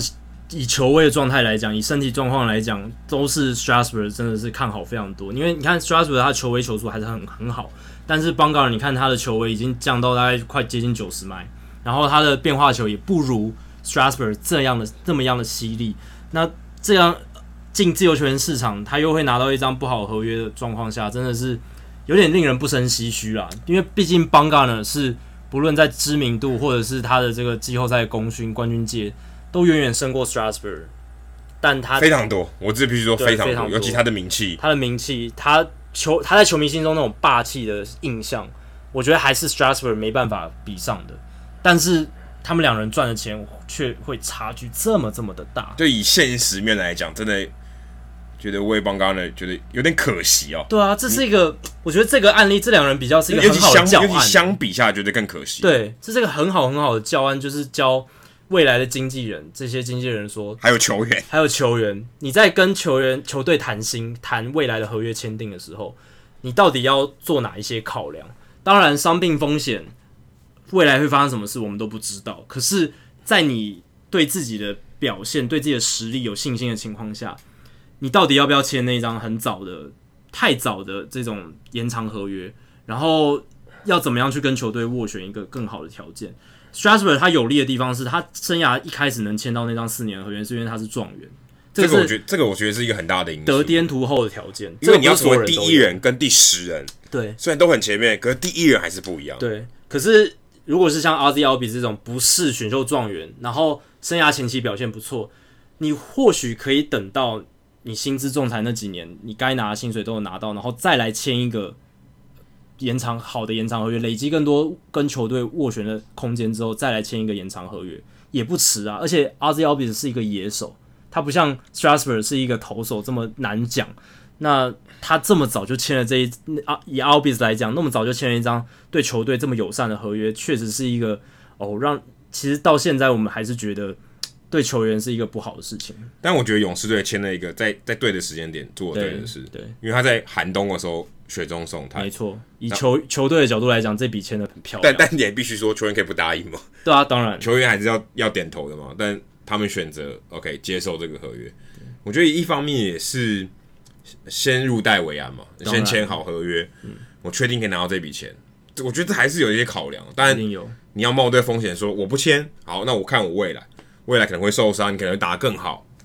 谁知道呢？嗯，所以其实这个东西都还是。有一些风险要评估，只能说投资有赚有赔，对不对？看你球员也是投资自己，对，球队投资你啊、哦，看你怎么看这件事情。嗯，说来再看怎么看这件事情哦，其实今年这个冠军队要访问白宫这件事情哦，这个争议哦还没燃烧，就已经马上要发生了，还没有早发生还，还没有酝酿。因为其实我在我在世界大赛就有想过这个问题，是说如果今天国民队拿冠军，然后他们不想要去白宫，也不可能。因为一般来讲，球队要去白宫啊、哦，有一个很简单的呃模式，就是如果他们到华盛顿打比赛，或者他们到巴尔的摩打比赛的时候，顺便去白宫，离很近的时候，对，因为你是美联或国联，你一定有机会到大华府地区，对，你那个时候去访问白宫啊、哦，非常合情合理，顺理成章。但是这个时间点可能不会发生在球季一开始，可能球季中或球季尾声，你那时候在做，所以有很长一段时间可以酝酿。诶。不过国民队没有办法酝酿，因为他的基地就在华盛顿，主场就在首府，就在美国首府，没办法，哎、欸，不如早点早早死早，也不能早死早超生，赶快把这件事情了结吧。在美国时间礼拜一就要去访访问白宫了。其实访问白宫这件事情本来是一个很值得开心，也是很大家都很期待一件事情。是自从川普这位比较有争议的总统上任之后，搞出了很多事情，那让。很多职业运动球队都觉得这件事情变成一个很尴尬，或是他觉得我跟你的立场不同，对，我不去。当然，有些人觉得没差，我就是一个表扬嘛，我没差。那、嗯、有些人觉得不想要支持他，那我就不去。Sean Doolittle 就是其中一个，对，是有点难看嘛，就哎、欸、关一个一个关键的终结者，一个球队的大咖，很快就表态说我不去，因为 Doolittle 下来都是有话直说，也许他早就已经下定决心，对，只是在这个时间点说。杜立头他是一个非常比较属于自由派那一边的人，然后他跟川普总统的想法是比较分歧很大的。那杜立头他向来又是很喜欢在社群媒体上直来直往，跟讲他讲述他的意见跟想法的一个人，所以他很快的就表达自己的立场说，说我才不想去见像他那样说话的人见面，就是跟跟这种人见面的意思。就说的还蛮直白的哦，就是等于直接表态，而且有一点呛下的意味。哎、欸，不过坦白说，我自己看到他们决定要在礼拜一访问白宫这个新这个消息一发出，其实我觉得国民队超级聪明，他他减少了很多话题延烧的时间，就赶快让这个事情赶快风波就过去，赶快过去，大家不要夜长梦多，赶赶快赶快去，你要去不去没关系，赶快去，不要讨不要一直讨论，你讨论起来对大家都对大家都是伤害，嗯，不管对川普。不管对国民队，这都不是什么好的消息。一讨论这个，就好像去年 Cora 跟川普，对不对？讨论这个对双方都不好。嗯，球队有些哎、欸、觉得两边都不讨好，对。然后川普也不知道该怎么办，哎、欸，拜托你来，姿态也放不下来，对不对？很怪。对。所以赶快把这件事情了结。我觉得国民队这一杰出的一手真的蛮不错的，还不错。然后今年很特别的是，川普也有到国民队主场现场去看球，哎、欸，这个也蛮。我觉得这其实不错啊。我个人是我觉得这个举动，先不论他是谁，对。但我觉得总统去现场看球。我觉得这件事情其实蛮值得鼓励，毕毕竟是首都的球队，对，有特别的意义。而且他还蛮识相，对，他没有开球，对，他就是乖乖坐在他的这个，就给我当观众就好，不要给我喧宾夺主。对对对对对，他也没有，他也没有做出一些奇怪的喧宾夺主的举动去吸引大家对他的注意，所以就是乖乖看完那场比赛，然后，哎，国民队最后也拿了冠军，相信是皆大欢喜啦。说到一个皆大欢喜，另外同区的那个大都会，诶，虽然把 Mickey Callaway 请走了啊，现在到天使队当投手教练，马上就迎来新欢，Carlos Beltran 当他们的总教练，其实不会很意外啊，因为你也传了很久，然后他自己有也透过媒体有表达强烈的这个欲望，哦，当然可能需要他的球队并没有很多，就是有那些缺的球队。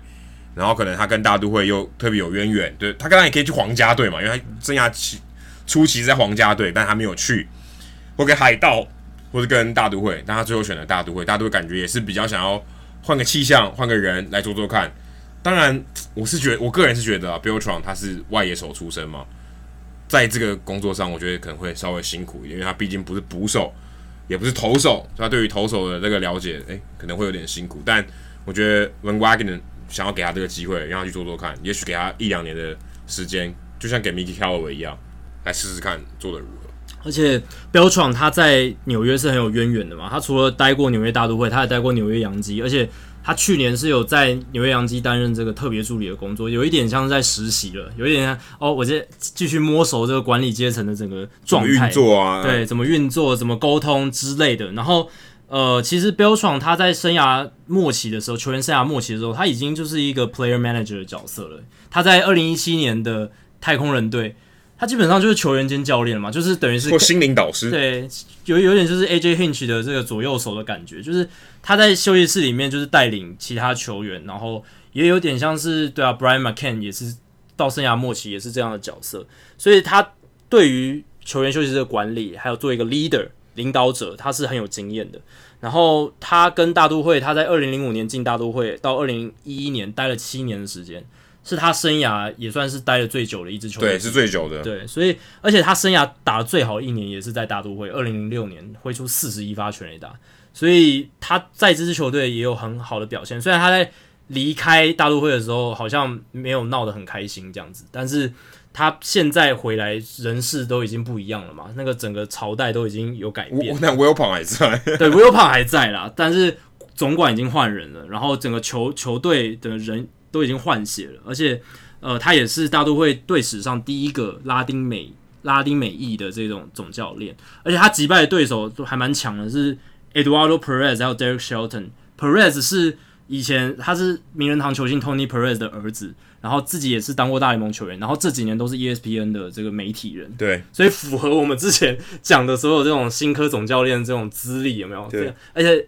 Eduardo Perez 也年轻，就而且也是拉美球员，也是拉美球员，所以诶，代表说 Beltran 他有独特的魅力。不过 Perez 严格讲起来不算是拉美球员，拉美裔的，拉美裔，对对对，对拉美裔，但可以看得出来 Beltran 他真的。在总教练这个位置上，他有一个独特的魅力在啦。就我觉得他比较像是 Dave David Ross 这种，对这种这种类型，对对，蛮像的。就是人缘好，然后有跟球队有点呃，我们有讲到人和嘛，比较有一些渊源，然后他有得到这个位置。当然，他也想也不排斥做教练，但是他也是比较属于像 Russ 这种没有经验的，不如让你来试试看吧。但他跟 Russ 比较不同的是，Beltran 没有在媒体带过。所以哦，对，这是一个点啊，这是一个点。也许他在应对，哇就我觉得这听起来蛮可怕的。他应对纽约媒体吃得消吗？这是一个考验，这会是一个考验。不能像 Mickey Callaway 一样，又跟媒体起冲突哦。对，这个听起来蛮可怕的。我还蛮期待明年大都会队在 Beltran 领导之下会有什么一番的新气象。这样。好，接下来我们插播一下听众信箱，因为听众信箱我们发现哦，这个累积的有点多，快要满出来了。对，但是有几题非得在这一集回答不可，嗯、不然他就过期了啊。那我就很对不起听众朋友。那严雄我岳父啊，这个非常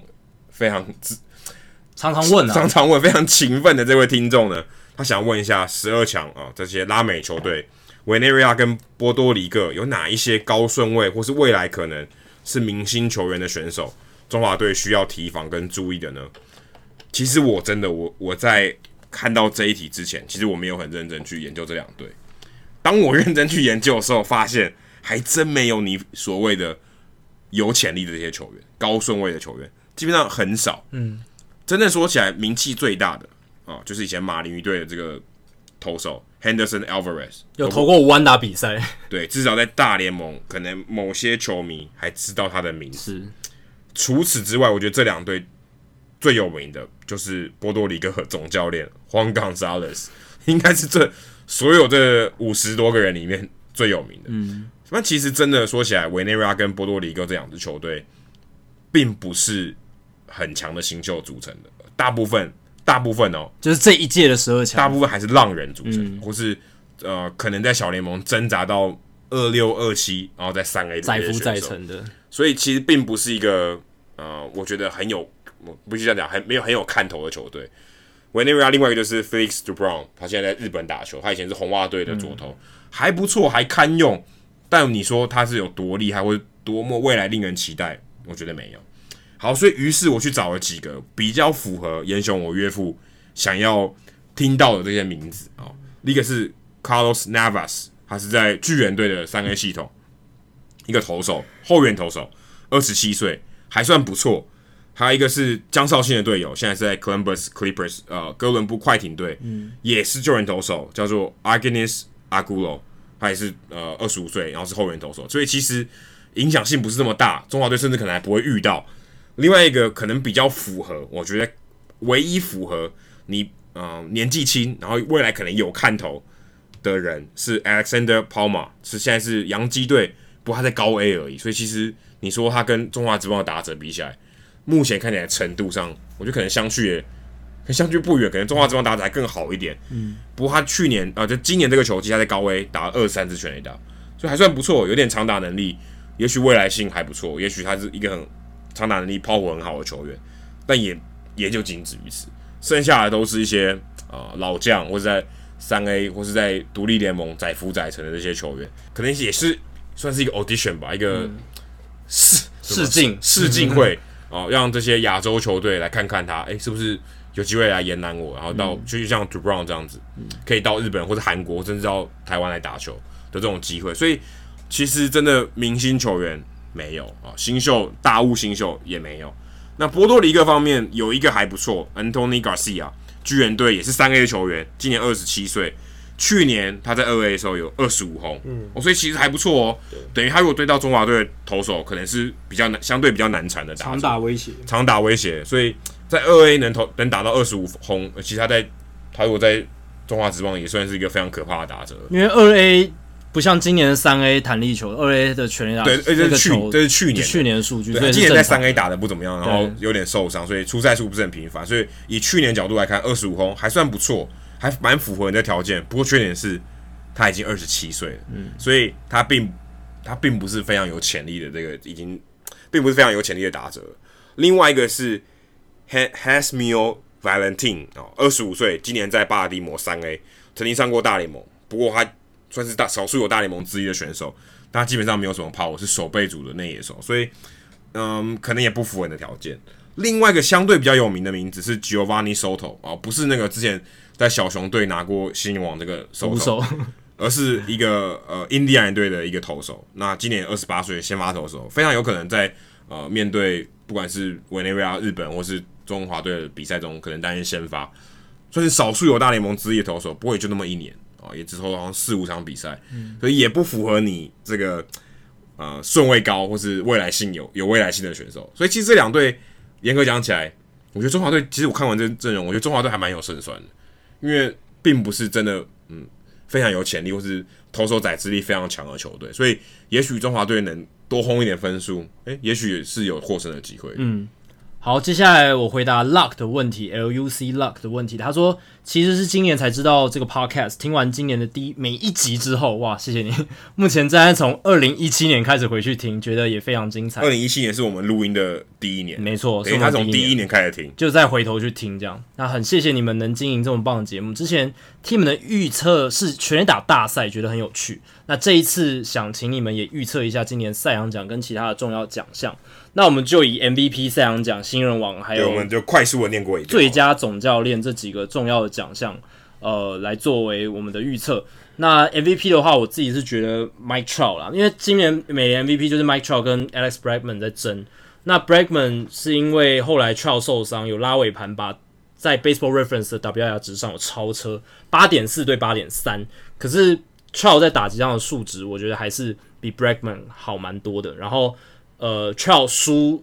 Bregman 的手背没有那么明显，所以我会还是把这一票投给 Trout。那国联的话，Yelich 跟 Bellinger 之争，有很多专家是还是会给 Bellinger，因为 Bellinger 在 WR 值的表现上是比较好的，在 BR Baseball Reference 是九对七点四。可是我觉得我自己还是会给 Christian Yelich，因为我觉得他之于酿酒人的重要性，还是比 Bellinger 之于道奇队的重要性高太多了。对，因为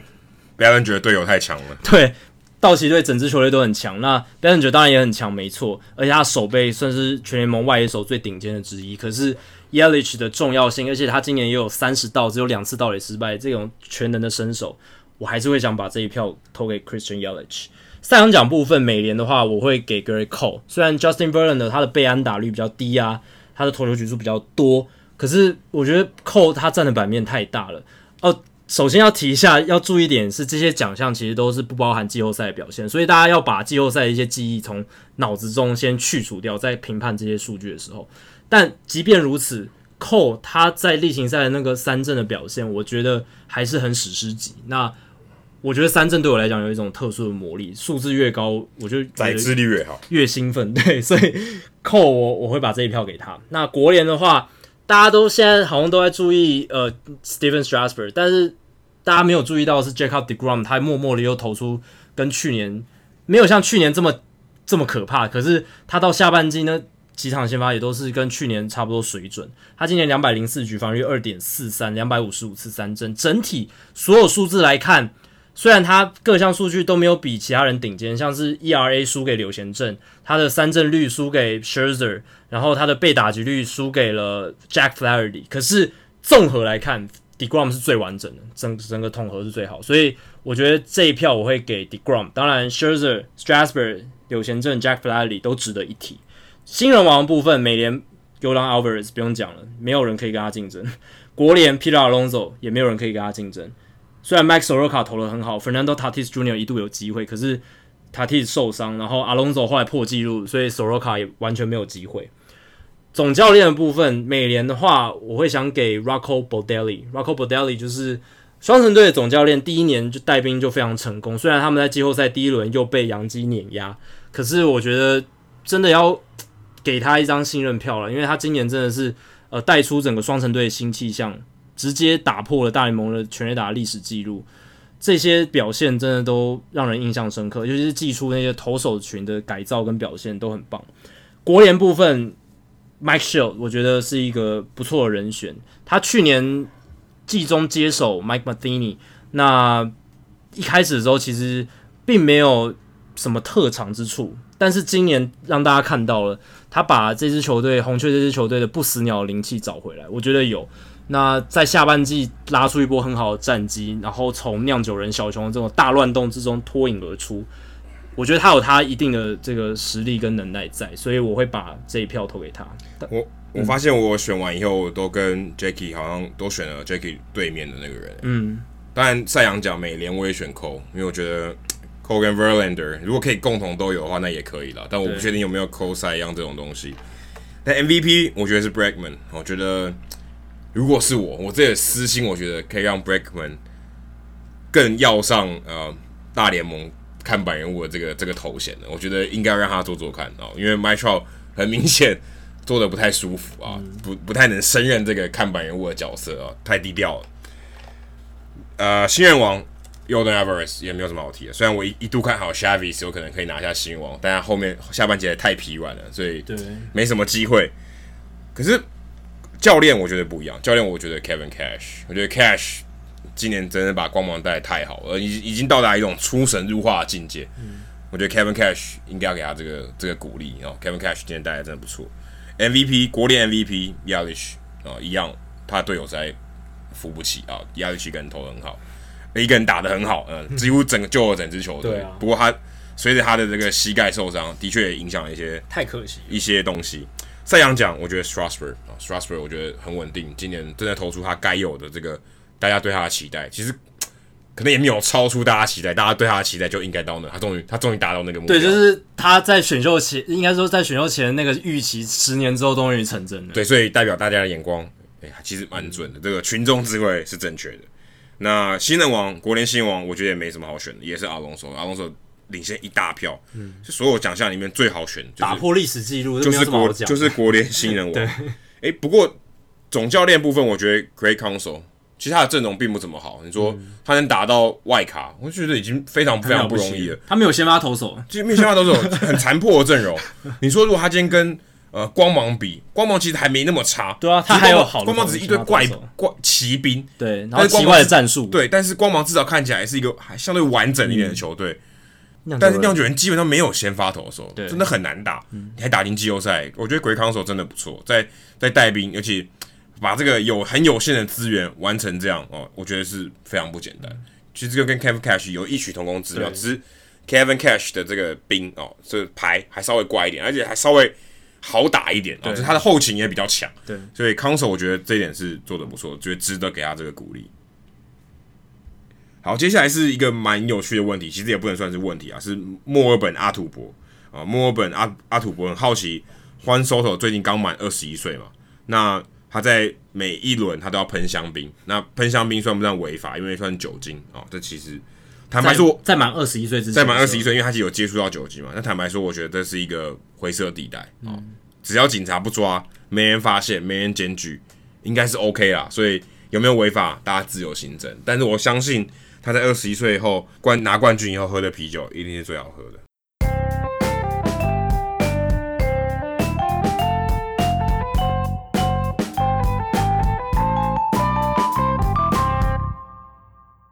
好，接下来进行本周的人物我来讲单元。Adam 这个礼拜要介绍什么人物呢？原本其实我是要想要讲国民队，我们刚才讲那个数据部门的头 Mondre Cohen，Mondre Cohen，然后因为他当过球童，然后这个这个故事听起来蛮特别的，蛮有故事性的。不过刚才已经讲了，所以就不讲他了。我们讲另外一个人，可能台湾球迷已经很已经很熟了哦，是这个床具大亨，叫做 Mattress Mac。他其实不叫 Mac 啦，他其实叫做他的名字非常难念，叫做 Gene。Mac Inkville，所以是一个应该是一个欧欧洲人啊，可能是以前是欧裔的这样。嗯、那我们就叫 Mac 好了，因为大家都叫他 Mattress Mac。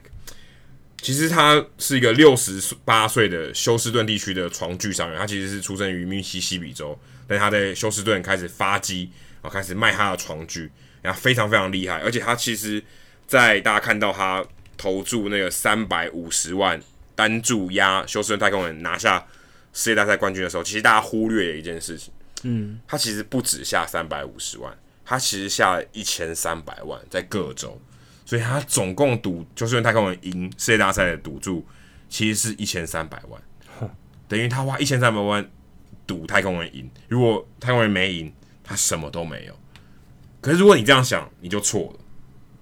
因为他在之前他就已经算好了。他其实一整季都有一个活动，如果买满超过三千块的床具，在我这边买哦，单超过三千块的床具，如果太空人今年赢，我就把这个钱退给你，等于就免费获得三千块以上的床具，免费退给你。如果太空人赢，所以大家都会帮太空人加油嘛。对。那如果今天他赢了，你的床床具免费，但前提是你得买超过三千块。对啊。其实三千块蛮多的，很多哎、欸，十万块台币了。十万块台币的床，但也是不可能，你要买好几张啊。对啊，我不知道，反正他不知道怎么算，但是你消消费满三千块，你就可以参加这个全额退费的活动。就是如果太空人赢，你就可以，你就可以做。所以想当然了，很多人买超过三千块啊，所以他因此其实赚了蛮多的钱呢。他因此这样大概可以赚大概二十个 million，就是因为卖这个东西就可以赚二十，就等于他透过这个销售二十个 million 到二十到二十五个 million，就其实蛮多，因为他做这个活动导致他这个这部分的收入就有两千多万，两千万到两千五百万，所以如果他亏，他如果亏了，就是他这些钱全部都呃说让你免费获得这些床具的话，他他但他有赌金嘛，他赌金会赚，所以他刚好可以打平，嗯，他算过了，所以。如果你金钱上面来讲，他可以完全打平，所以他觉得他其实我不干嘛不做这个行销，而且大家都知道，因为他赌了这么多钱，所有人都知道他在卖床卖床具，而且你要想接下来是感恩节、圣诞节，你等于在世界大赛帮他打了免费的广告，所以他赚了一大笔，嗯，因为他其实去年就这么赚过了，有人帮他算过，他估计他这个口光赚这个口碑的价值也有两千万美金，他就只做这个。无本有点像无本生意，诶、欸，我要么就赌赢啊。如果今天太空人赢，顾客很爽，还有赌赢，他他不仅赚了赌金，然后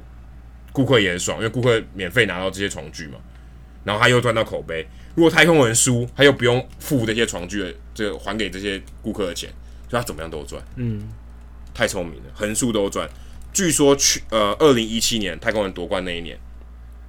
还用同样的手法赚了一千五百万美金。就净赚，就因为他只是做这个操作，他就赚了一千五百万美金，我相当于可以付邦加的一年的薪水。对，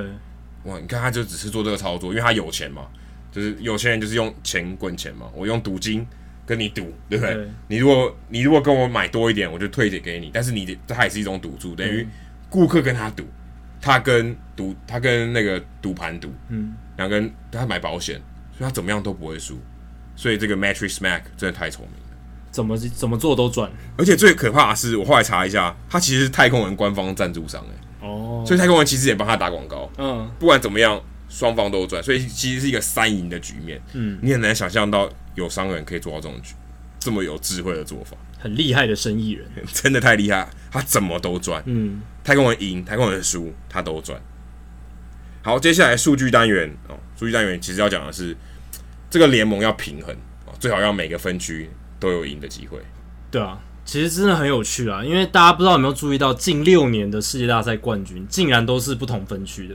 今年是国民队嘛，国民队代表是国联东区；去年红袜队美联东区；二零一七年太空人队是美联西区；二零一六年小熊队国联中区；然后二零一五年皇家队美联中区；然后二零一四年的巨人队的冠军他们是。国联西区，所以哎，刚好这六年都走完一轮了，每一个分区都有个冠军，这很好，代表每一个分区其实强度差不了太多。对，我应该不能说至少都有个强队，对，至少或是几个强队嘛，不代表大家都超超烂。对，在不同时期都有一个强队出来。虽然说我们前几集有聊过，说大联盟这几年这个 M 型球队 M 型化，可是还好 M 型化发生的时候。都有在不同分区发生，对对，刚好都有一支球队拿下总冠军，这是一件好的事情。那接下来的话，就是聊一下太空人队他们这一个系列赛，其实他们在七场比赛里面，这个世界大赛七场里面，他们有六场比赛都有领先，可是六场领先的里面，他们有三场被逆转，这个是一个非常。难看国民有三场逆转胜，四场里面有三场是逆转胜，这是很罕见的一个情况，非常罕见的情况。而且太空人队很可惜的是，大家会发现他们在前几个系列赛都展现蛮强的韧性的，就是对上洋基的时候韧性还蛮好的。可是来到这个世界大赛的时候，他们在丢掉他们领先之后的表现就变得非常差。他们在对国民的时候，只要他们丢掉领先。他们接下来的四十一个打数只有七支安打，而且只得了一分，靠的是一支阳春的全垒打，所以他们等于说，只要被国民队超前，他们好像就后继无力了，就打顺风球，对，没办法打逆转胜。反正国民队刚好相反，真的，我落后，我反而打得更越越越挫越勇的概念，所以这我觉得这个这个事这个事实就是左右了这整个系列赛赢家输家一个关键点，就在转捩点就在这里了。可能诶，可是如果真的按照放大宏观一点来看，国民队其实，在战绩上也是逆转胜的。对啊，然后太空人就是一路赢到一路赢到底，他们就是很顺的时候就超顺，可以你看他们今年有两场得二十分以上的比赛嘛？对，就你彻底的碾压对手。可是你要他们输球逆转，而且从开机一路霸占龙头，一路霸占到底。对，有点类似诶，有点类似的一个情况。就是大局跟小局、大格局跟小格局看起来都很像。最后分享一个很有趣的，Holy Kendry 那一支全垒打，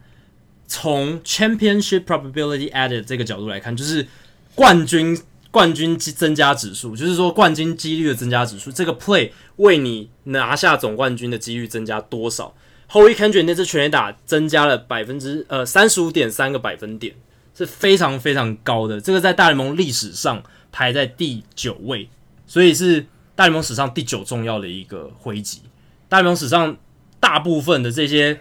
关键一击，就是能够让球队的冠军升冠军几率指数增加最多的，都是通常都是在世界大赛。像第一名是一九六零年世界大赛，洋基队海盗第七战，Hal Smith 在八局下打了一个三分炮，让海盗从原本六比七落后变成九比七领先，最后海盗十比九击败洋基，拿下一九六零年世界大赛。然后还有像第三名是二零零一年的世界大赛，哇，这个大家可能有。比较资深的球迷有一些印象，Tony Womack 对洋基对响尾蛇第七战，不是最后路易斯冈萨雷斯那一支安打哦，是最关键，其实是从 Tony Womack 那个九局下从 Rivera 手中敲出追平比数的二垒安打，那个才是最关键，那个等于让整个战局有扭转的态势。那最后响尾蛇以三比二击败洋基夺得冠军，然后第四名相信大家都还印象深刻，记忆犹新，二零一六年世界大赛。小熊对印第安人第七战，Raja Davis 八局下，他从 Aroldis Chapman 挥手中挥出两分炮，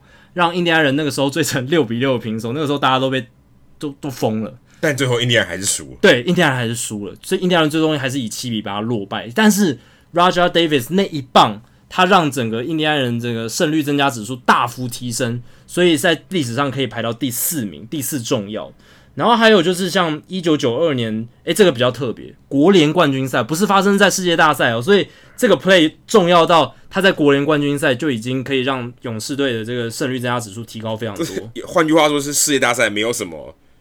戏剧性的一集，对，因为其因为他一定很多事情发生在世界大赛，对，但没有一个影响这么大。没错，那这个 play 是什么？是当年国联冠军赛一九九二年勇士队海盗第七战。勇士的代打 Francisco Cabrera，他是好像是专职的代打。他在满垒的时候扫出左外野的两分打点安打，让勇士那个时候是一比二落后，直接变成三比二赢球，气走海盗，是一支再见安打。那那个直接把打进勇士打进了世界大赛，但是勇士后来在世界大赛输给蓝鸟队，这是比较可惜的地方。那第九名就是我们的这个 Howie Kendrick 这一支全垒打，二零一九年世界大赛国民太空人第七局上半，Howie Kendrick。逆转的这个超前的右外野两分炮，国民从一比二落后变成三比二领先。那这一个增加国民拿下冠军的几率达到三十五点三个百分点。那国民最终确实也以六比二赢球夺得世界大赛冠军。这样才第九名，第九名，对，这个影响很大哎、欸，在 Game Seven 哎，Game Seven。但前面大部分其实也都是 Game Seven 啊，像第一名、第二名、第三名。其实除了，可是 Roger Davis 是追平，但这个是超前，就居然还比较低耶。对，居然还比较低。他可能算法这没有跟笔数跟情境都有都有关系，所以不是这么直觉说一定是超前或是追，或者是超前就比追平重要，这是不一定的。像第五名也很，还有局数也有关系，局数也有关系，局数当然也有关系。像第五名那个一九六八年的世界大赛，老虎队红雀，红雀那个时候是派 Bob Gibson 哦，这个名人堂等级的投手，而且季后赛的成绩非常显赫。但是老虎队的 Jim Northrup 在他手中打出了一个打破零比零僵局的超前三垒安打，那老虎最终以四比一获胜拿下冠军。这个我觉得也更不容易，因为以 Bob Gibson 那时候身手，还有 Jim Northrup 其实不是一个特别杰出的球员，他打出那样子的一击，然后让老虎队打败了红雀队，这也是一个很了不起的事情。好，以上就是《h i t 大联盟》第一百三十七集的全部内容。如果大家喜欢我们节目的话，欢迎加入 h i t 大联盟在脸书的社团 h i t 大联盟讨论区 H I T O 大联盟讨论区。加入这个社团，回答简单的三个问题，就可以进入社团，跟我和 Adam 还有其他听众朋友以及上过我们节目的来宾一起讨论棒球。如果大家有任何美职或棒球的相关问题，欢迎上我们的官网 hitomlb.com，hitoMLB.com 上面填写发问表单，我们会尽可能在节目一个月一次，或是比较少次数的 听众信箱单元上面，统一回答、讨论、分析大家提出的想法还有问题。因为我最近在国军 online 的关心，所以呢，听众信箱的单元可能会比较慢回答。那请大家比较有耐心。那如果你想订阅我们节目的话，也很简单，相亲只要上我们的官网 hitomlb.com 上面就有订阅方式的解说。不管你用电脑、手机、平板，作业系统是 iOS 还是 Android，都可以免费订阅。如果你是 Spotify 的使用者的话，也欢迎直接在 Spotify 上面订阅收听我们节目。最后，希望大家到 iTunes 的 Podcast 专区，在 Hito 大联盟的页面底下帮我们评分还有留言，让还没听过 Hito 大联盟的朋友能更快速的了解我们的内容还有特色。今天就到这里，谢谢大家，拜拜，拜拜。